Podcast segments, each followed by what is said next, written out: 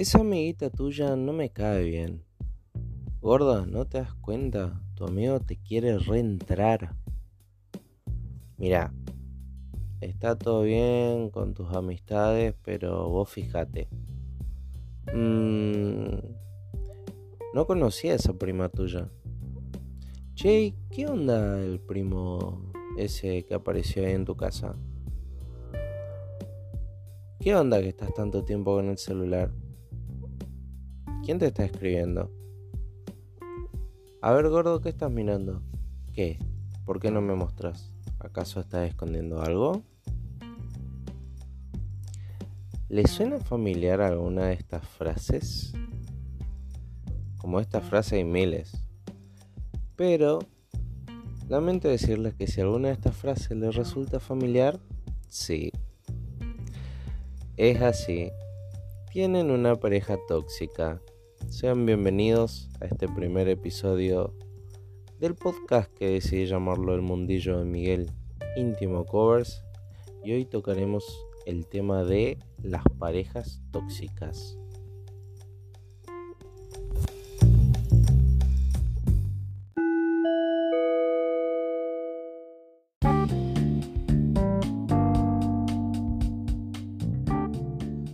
Las personas tóxicas. Arranquemos por lo básico. ¿Qué es una persona tóxica? Es una persona muy insegura de sí misma y con la autoestima por el piso. ¿Y por qué digo esto? Porque estas personas tienden a desconfiar de todo y de todos. ¿Y por qué digo que tienen la autoestima por el piso? Porque se sienten tan poca cosa inconscientemente que creen que cualquier persona puede llegar, venir y romper su relación amorosa.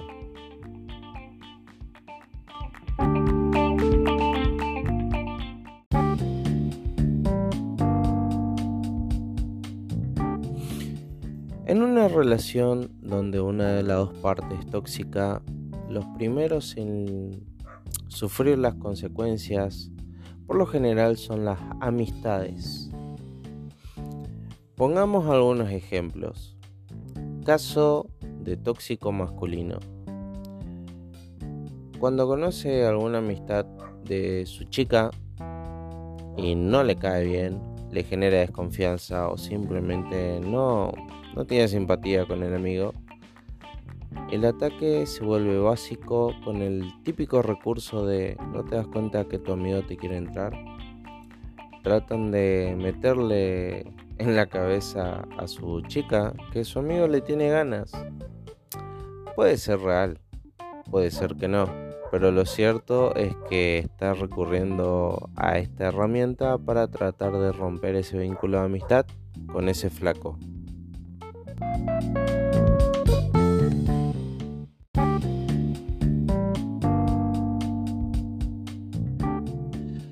Lo gracioso es que la diferencia con la tóxica femenina, por así decirlo, es que los hombres no saben disimular muy bien.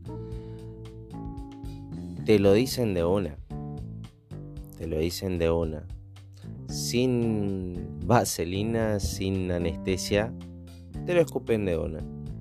Ahora, pongamos un ejemplo de tóxica femenina con alguna amiguita. Por lo general no te lo dice de entrada porque no quiere parecer muy obvia. Admitamos, en eso las mujeres son mucho más inteligentes que los hombres porque los hombres al ser muy verborrágicos no saben disimular. La mujer la hace un poco mejor. Te la pilotea y como que te va tirando pequeños comentarios para que vos entre comillas, lo vayas cazando.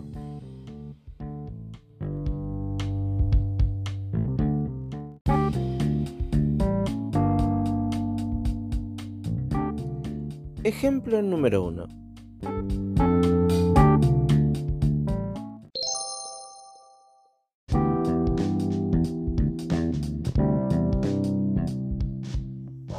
Simpática tu amiguita, ¿eh? ¿eh? siempre así de cariñosa? ¿Siempre se llevaron así?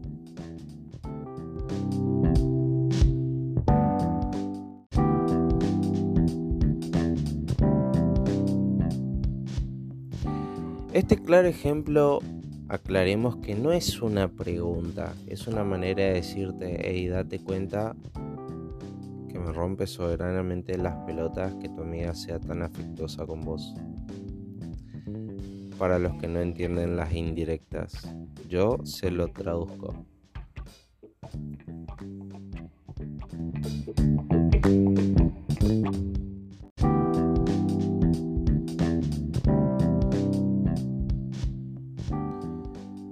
Partamos desde el comienzo.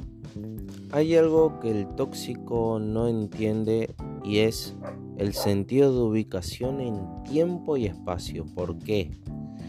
El tóxico se olvida que su pareja tuvo una vida, tiene una vida, tuvo un pasado, tiene un presente y bueno, eh, carece de una línea temporal interna.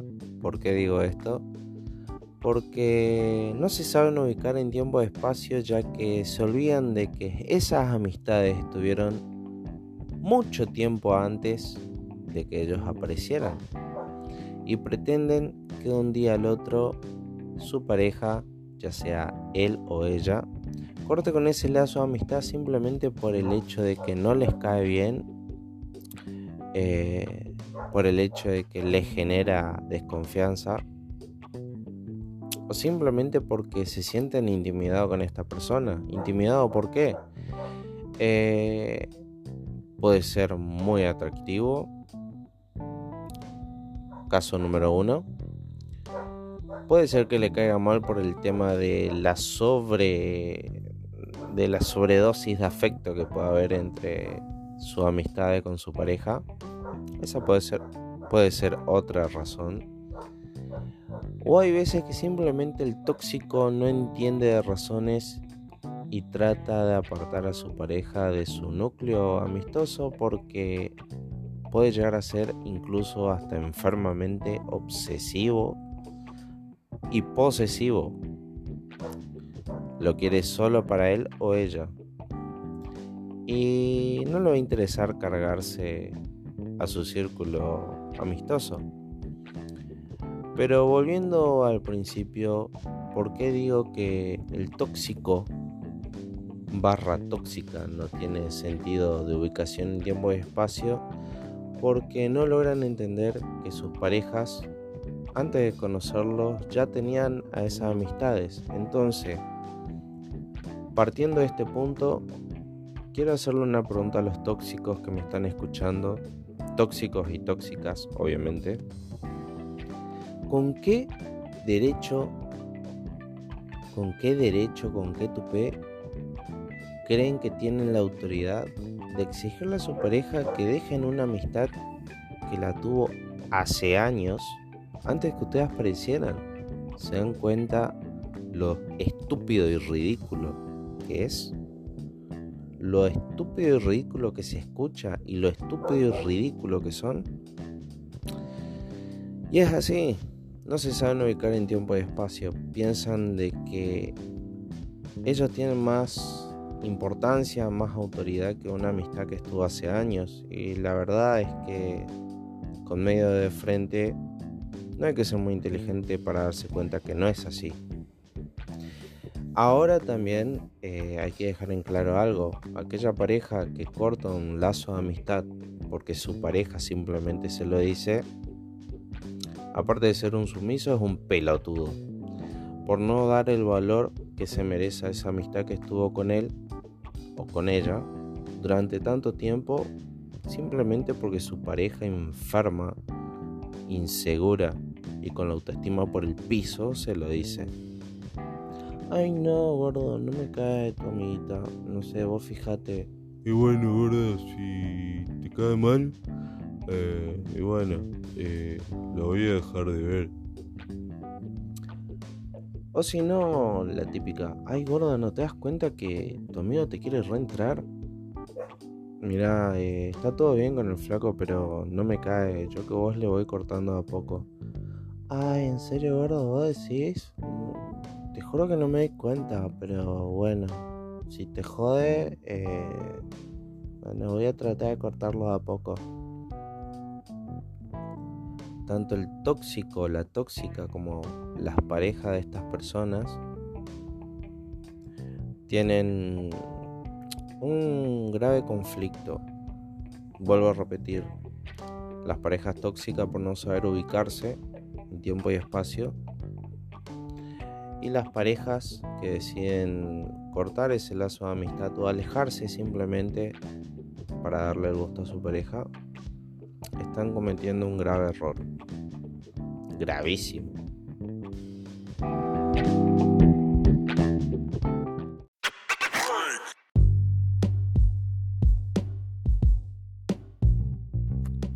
Una vez escuché la frase de una persona muy tóxica uno no nace inseguro, a uno lo hacen inseguro.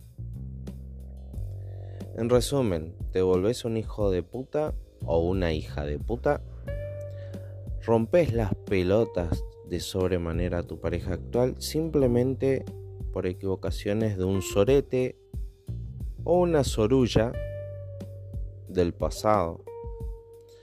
Me encantaría saber si eso les parece justo. Yo personalmente opino que no. Si tuviste relaciones pasadas en las cuales te cagaron eh, y actualmente te pones en pareja con alguien, no caigas en esa de pensar que esta persona es igual. Mejor ponete a analizar en los pequeños detalles que te pueden llegar a llamar la atención de tu pareja actual con las parejas anteriores que tuviste. A ver si se repiten algún que otro patrón. Capaz así te puedo dar cuenta si te conviene o no.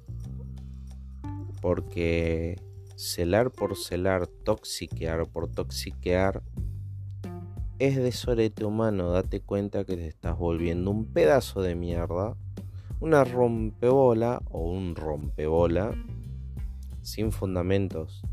Esa frase de uno no es inseguro, a uno lo hacen inseguro, literalmente te vuelve un sorullo andante, porque estás haciendo pagar los platos rotos a tu pareja actual por vivencias pasadas, por personas de mierda que estuvieron en tu vida y creo personalmente que uno debería aprender a separar esos términos, el pasado y el presente.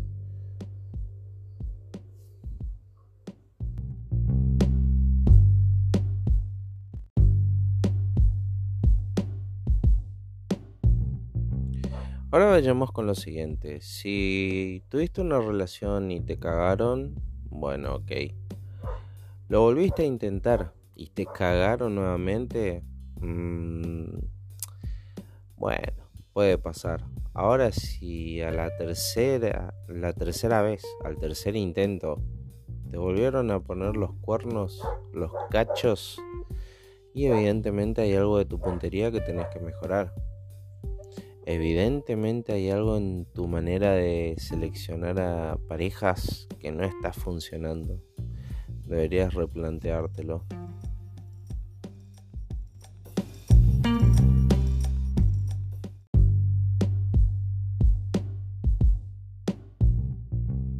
¿Y por qué digo esto? Porque al haber sufrido tantos desamores, eh, es normal que esta persona se vuelva desconfiada, tóxica, pero está cometiendo un error gravísimo que es en no fijarse sus propios errores, sus propias equivocaciones, o sea,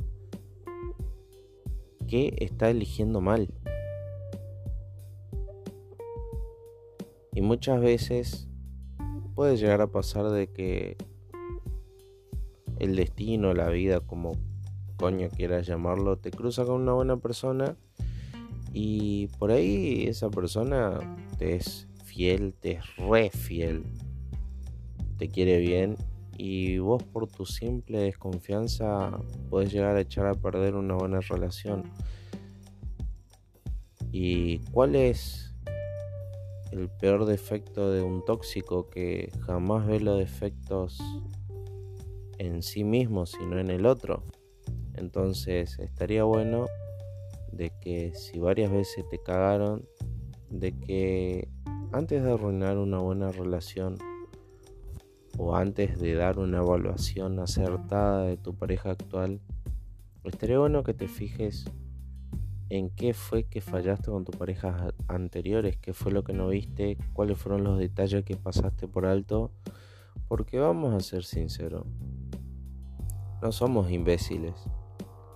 Nos damos cuenta de las cosas que nos pueden llegar a hacer bien y nos pueden llegar a hacer mal.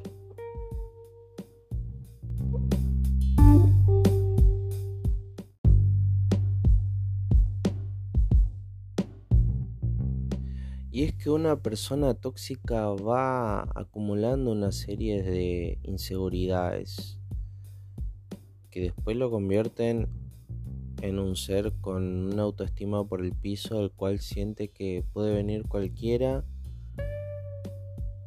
y romper su relación o mínimo intentar llevarse a su pareja o intentar romper esa relación. Y lo que no se dan cuenta es que en realidad están heridos por vivencias pasadas, heridos o heridas, valga la redundancia. Entonces, los llamo a que se pongan a reflexionar un poco cuáles fueron las elecciones que tomaron mal. Pongamos un ejemplo. Si vos conoces a una persona en un antro un boliche, una discoteca, como mierda quieras llamarlo. Ok, perfecto, conociste a una persona ahí, pegaron química, la pasan re bien, se llevan re bien, se ponen en pareja. Y de golpe tu toxicidad es como que te dice, che, para, eh, en el boliche hay muchas chicas lindas, hay muchos flacos facheros. Mm, no está tan copado que salga de seguido. Yo le quiero preguntar a esas personas, o sea, ¿son imbéciles o se hacen? Si lo conocieron a su pareja en un boliche, si lo conocieron de joda, si lo conocieron bebiendo saliendo en la vida nocturna, ¿qué les hace pensar de que por el simple hecho que se ponen en pareja, corten de cuajo con esa, con, ese, con esas actividades, con esas salidas? No sean pelotudos y pelotudas. Si no te gusta a alguien que le guste la vida nocturna, entonces no busques por ese lado. Te conviene buscar por otro porque te vas a chocar la cabeza contra la pared.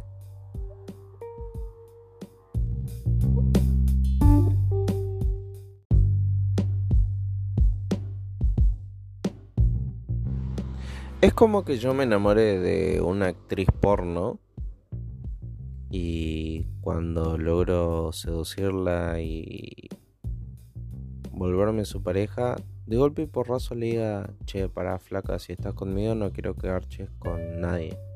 No quiero que hagas más películas. Wey, te enamoraste de una actriz porno. O sea, labura de eso. Vive de eso. ¿Qué esperabas? ¿Que deje todo por vos?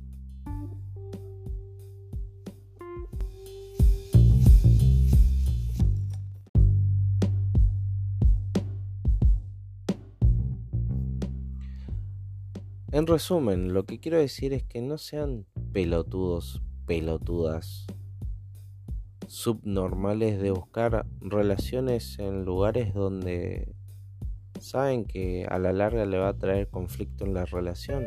Si no te gusta alguien que le guste la vida nocturna, que le guste la salida, la vagancia, la joda, no busques en esos lados. O sea, si encontrás una persona en un boliche, que no te sorprenda que el día de mañana quiera seguir yendo al boliche. Si encontrás a alguien que le guste tomar, que no te sorprenda que cuando esté con vos quiera tomar, porque también está ese caso de que conocen a una persona que, bueno, le gusta beber con sus amistades Y después cuando se ponen en pareja ve que su media naranja se pone a tomar hasta que se pierde y después le recrimina en privado. ¿Había necesidad de que tomes tanto? O sea, pedazo de pendejo, pendeja, si lo conociste así, ¿qué te sorprende? O sea, ¿qué carajo tienen en la cabeza para elegir algo que saben que a la larga no le va a gustar?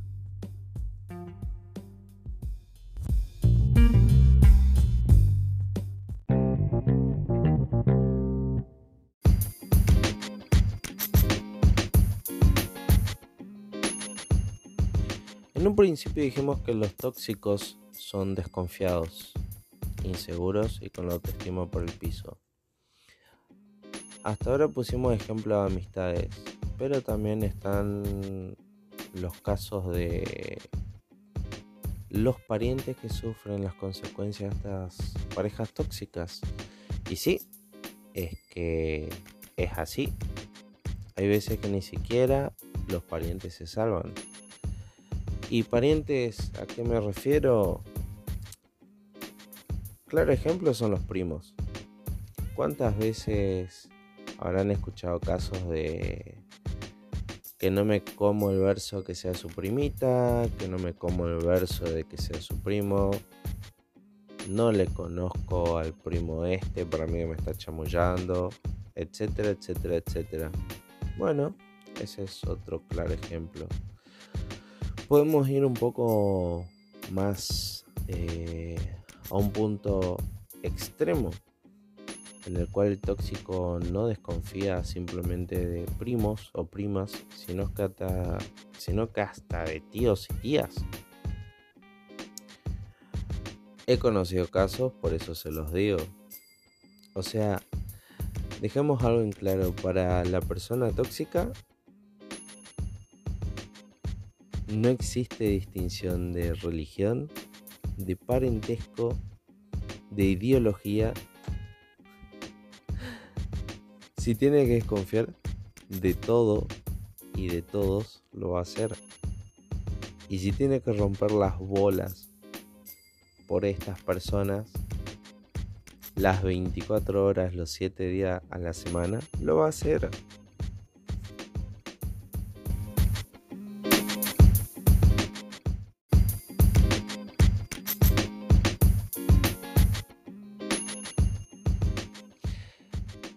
El celular.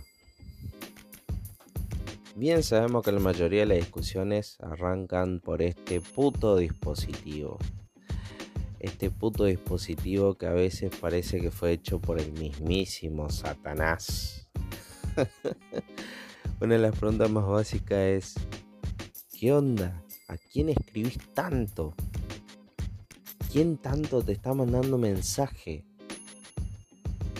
Esas son algunas frases para iniciar una pequeña guerra mundial.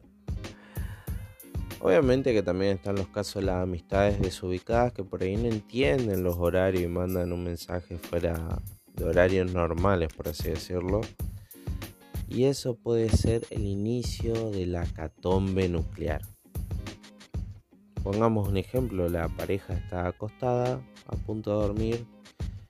Y bueno, puede ser que su círculo de amistades se decidieron reunir tipo 12 o 1 de la mañana y le quisieron invitar para ver de onda si se prendía, para no quedar mal. No hay que ser mal pensado tampoco. Suena el celular. Su pareja escucha que el celular vibra.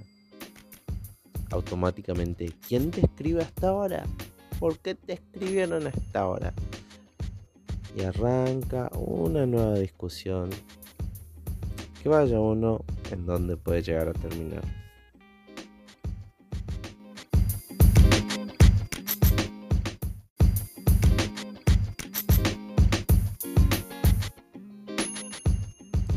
Y es que no necesariamente las discusiones tienen que arrancar por mensajes.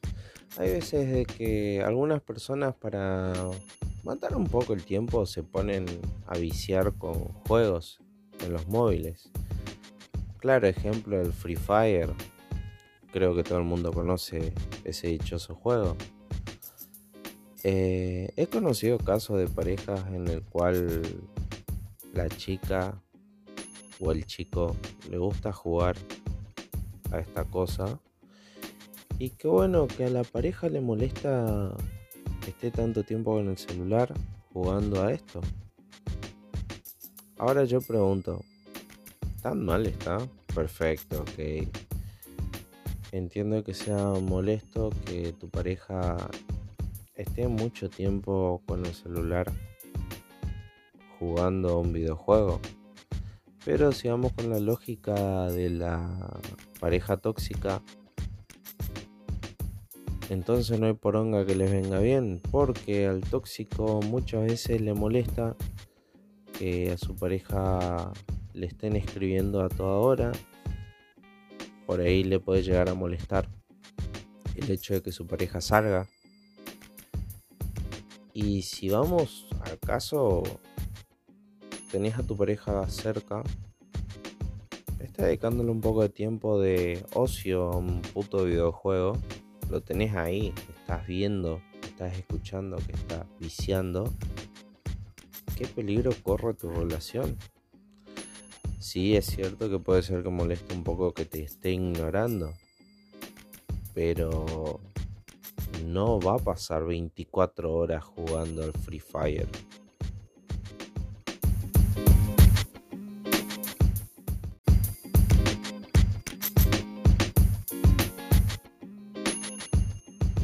Ejemplos como el celular, del celular mejor dicho, hay miles. Pasemos a las redes sociales. Oh, qué temita el tema de las redes sociales, ¿no? Creo que más de uno se va a sentir identificado acá. Maldito sea el día que inventaron el me encanta. El corazoncito en Instagram. El me encanta en Facebook. El me gusta. Las reacciones a los estados.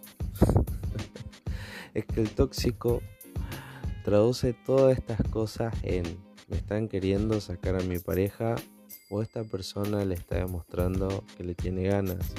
Es verdad, muchas veces es cierto, de que las personas ponen me encanta para decir sutilmente, che, me, me gustás, me calentás, te tengo ganas. Pero partamos desde el inicio.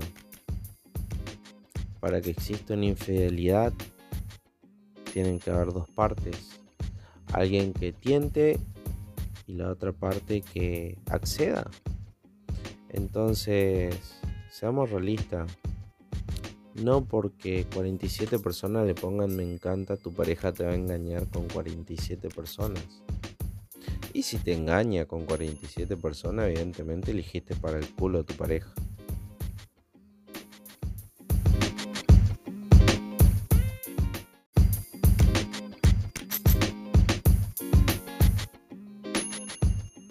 Teniendo esto en cuenta, volvemos al punto donde les había dicho, si esto llega a ser así y tu pareja llega a ser una bosta humana, entonces el que tiene un problema serio de elección sos vos.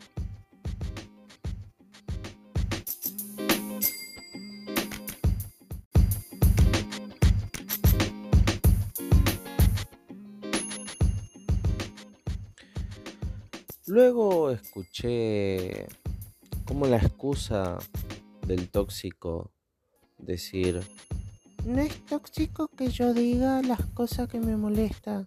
Perfecto, es cierto, todos tenemos derecho a decir las cosas que no nos gustan, las cosas que nos molestan. Eso es verdad. Lo que no está bien es romper las pelotas a la otra parte exigiendo esos cambios, marcándole incisivamente las cosas que te molestan. Dejemos algo en claro. Partamos de que en una relación uno tiene que aceptar a la otra persona tal cual es. Si vos crees que cambie, evidentemente hay algo que no está funcionando. Pero una cosa es que tu pareja cambie porque quiere, porque realmente le intereses. Y otra cosa es que tu pareja cambie por la rompida de pelota que le estás dando. Si ponemos en una balanza, ¿ustedes qué creen que vale más? Creo que cae más duro decirlo, ¿no?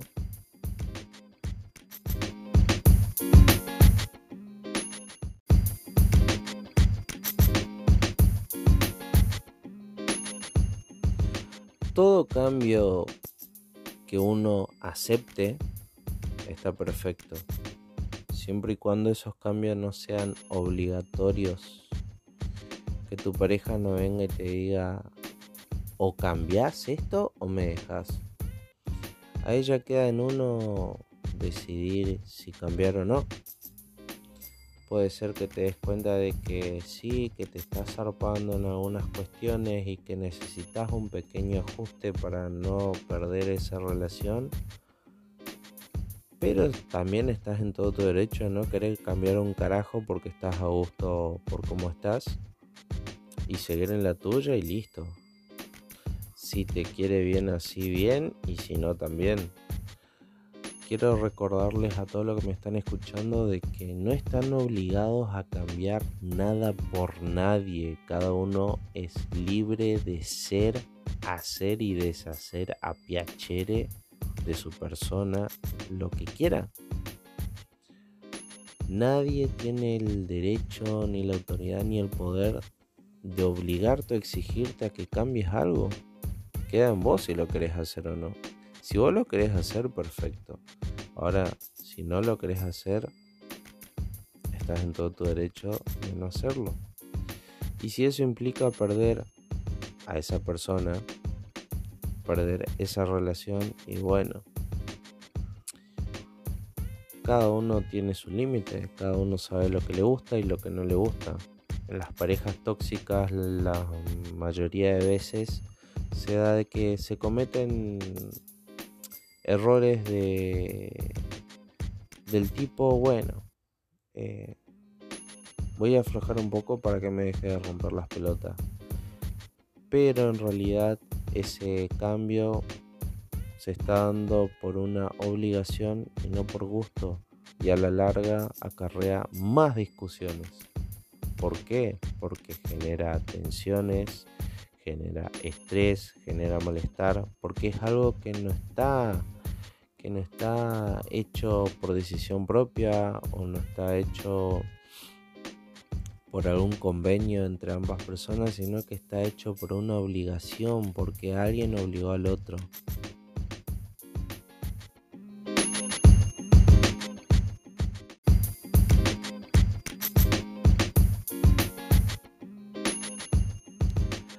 Muchas veces el, tóxico disfraza su toxicidad hablando de respeto. ¿Por qué digo esto? Estuvimos hablando del ejemplo de las amistades, ¿no? Perfecto. A mí me cae mal tu amigo. Te exijo que lo dejes de ver. Y a vos te molesta que te esté exigiendo esto. Y yo aplico la típica, si me respetas, me vas a escuchar. Muchas veces el tóxico cree que el respeto significa hacer lo que yo te estoy diciendo y no es verdad. El respeto básicamente debería ser perfecto. Si no lo querés eh, dejar a tu amigo, está bien, es tu amigo, estás en todo tu derecho. Tu amigo estuvo mucho tiempo antes que yo. Obviamente que el respeto implica te deposito mi confianza, vos sabrás qué hacer con ella. Si me cagas, evidentemente respeto por mí no tenés.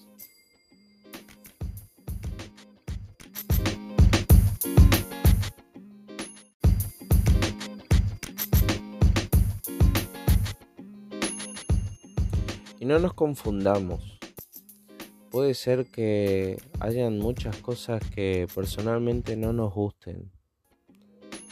Pero vuelvo a dejar algo en claro, en una pareja tiene que ser todo consensuado, todo tiene que ser 50 y 50. ¿Por qué? Porque al haber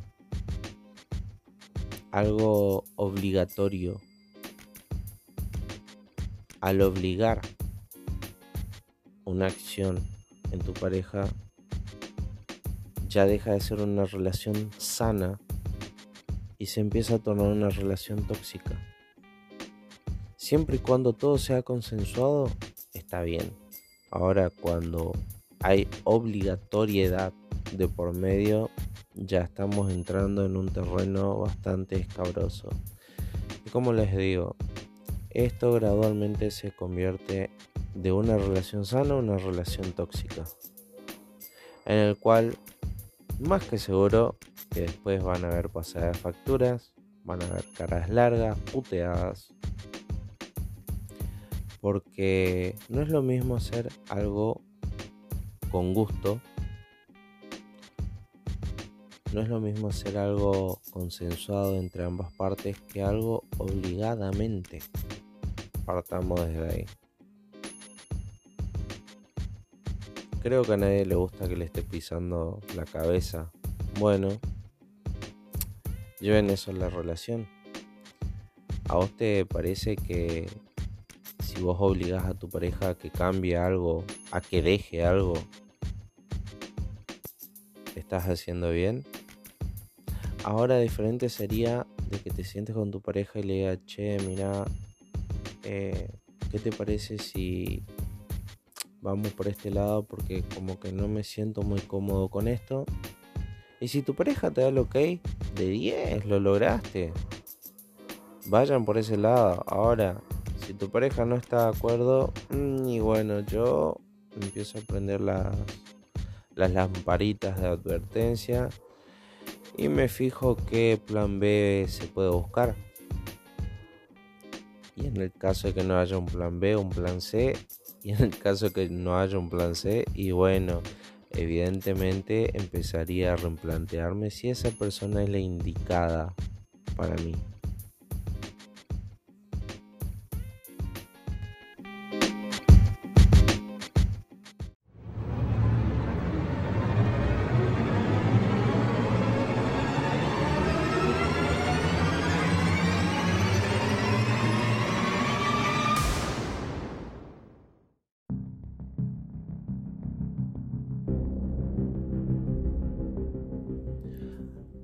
Las discusiones en las parejas tóxicas.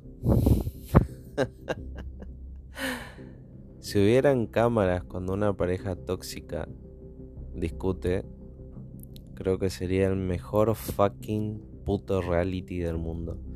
¿Por qué? Porque las parejas tóxicas suelen tener discusiones tan entretenidas, tan cerqueras que hasta el más cholulo se enamoraría. Una de las peores eh, partes de las, de las relaciones tóxicas al discutir es que se agarran con lo primero que tienen. Si hay una puerta, pegan un portazo.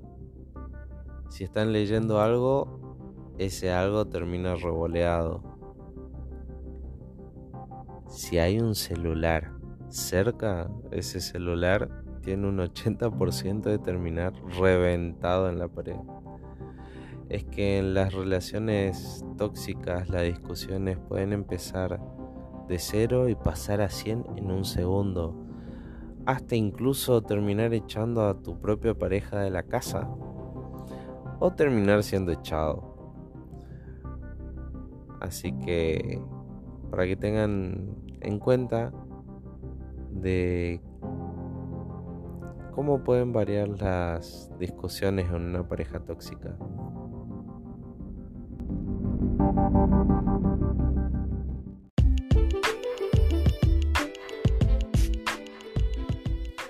Pero bueno, por el momento vamos a dejar hasta acá este primer episodio de las parejas tóxicas Obviamente hay mucho más que decir sobre estas parejitas que dan mucho que hablar, que al verlos entretienen muchísimo. Por eso quiero abrir este pequeño espacio para los oyentes y que me digan en qué cosas están de acuerdo de lo que de todo lo que escucharon y en qué cosas no están de acuerdo. Eh, obviamente que si quieren una segunda parte, pídanmelo, háganmelo saber en sus comentarios, en mis redes sociales. Si es que quieren que toque un tema en profundidad, ya sea celos, discusiones o el tema que ustedes quieran elegir con respecto a las parejas tóxicas que quieran que yo toque bien profundamente, háganmelo saber también. Eh, en cada capítulo de mi podcast, la parte final, el poder se los voy a otorgar a ustedes para que ustedes decidan qué quieren que yo haga. Si quieren que siga con el tema, si quieren que toque puntualmente eh, algo específico del tema en sí. Y como les digo, están en su total libertad de decirme si están de acuerdo en todo lo que escucharon o en algunas partes o si están en desacuerdo también. Así que todo esto háganmelo saber en mis redes sociales. Y hasta aquí llegamos en este primer episodio de El Mundillo de Miguel Íntimo Covers, hablando de las parejas tóxicas. Les repito, si les gustó y quieren una segunda parte, háganmelo saber. Y será hasta la próxima.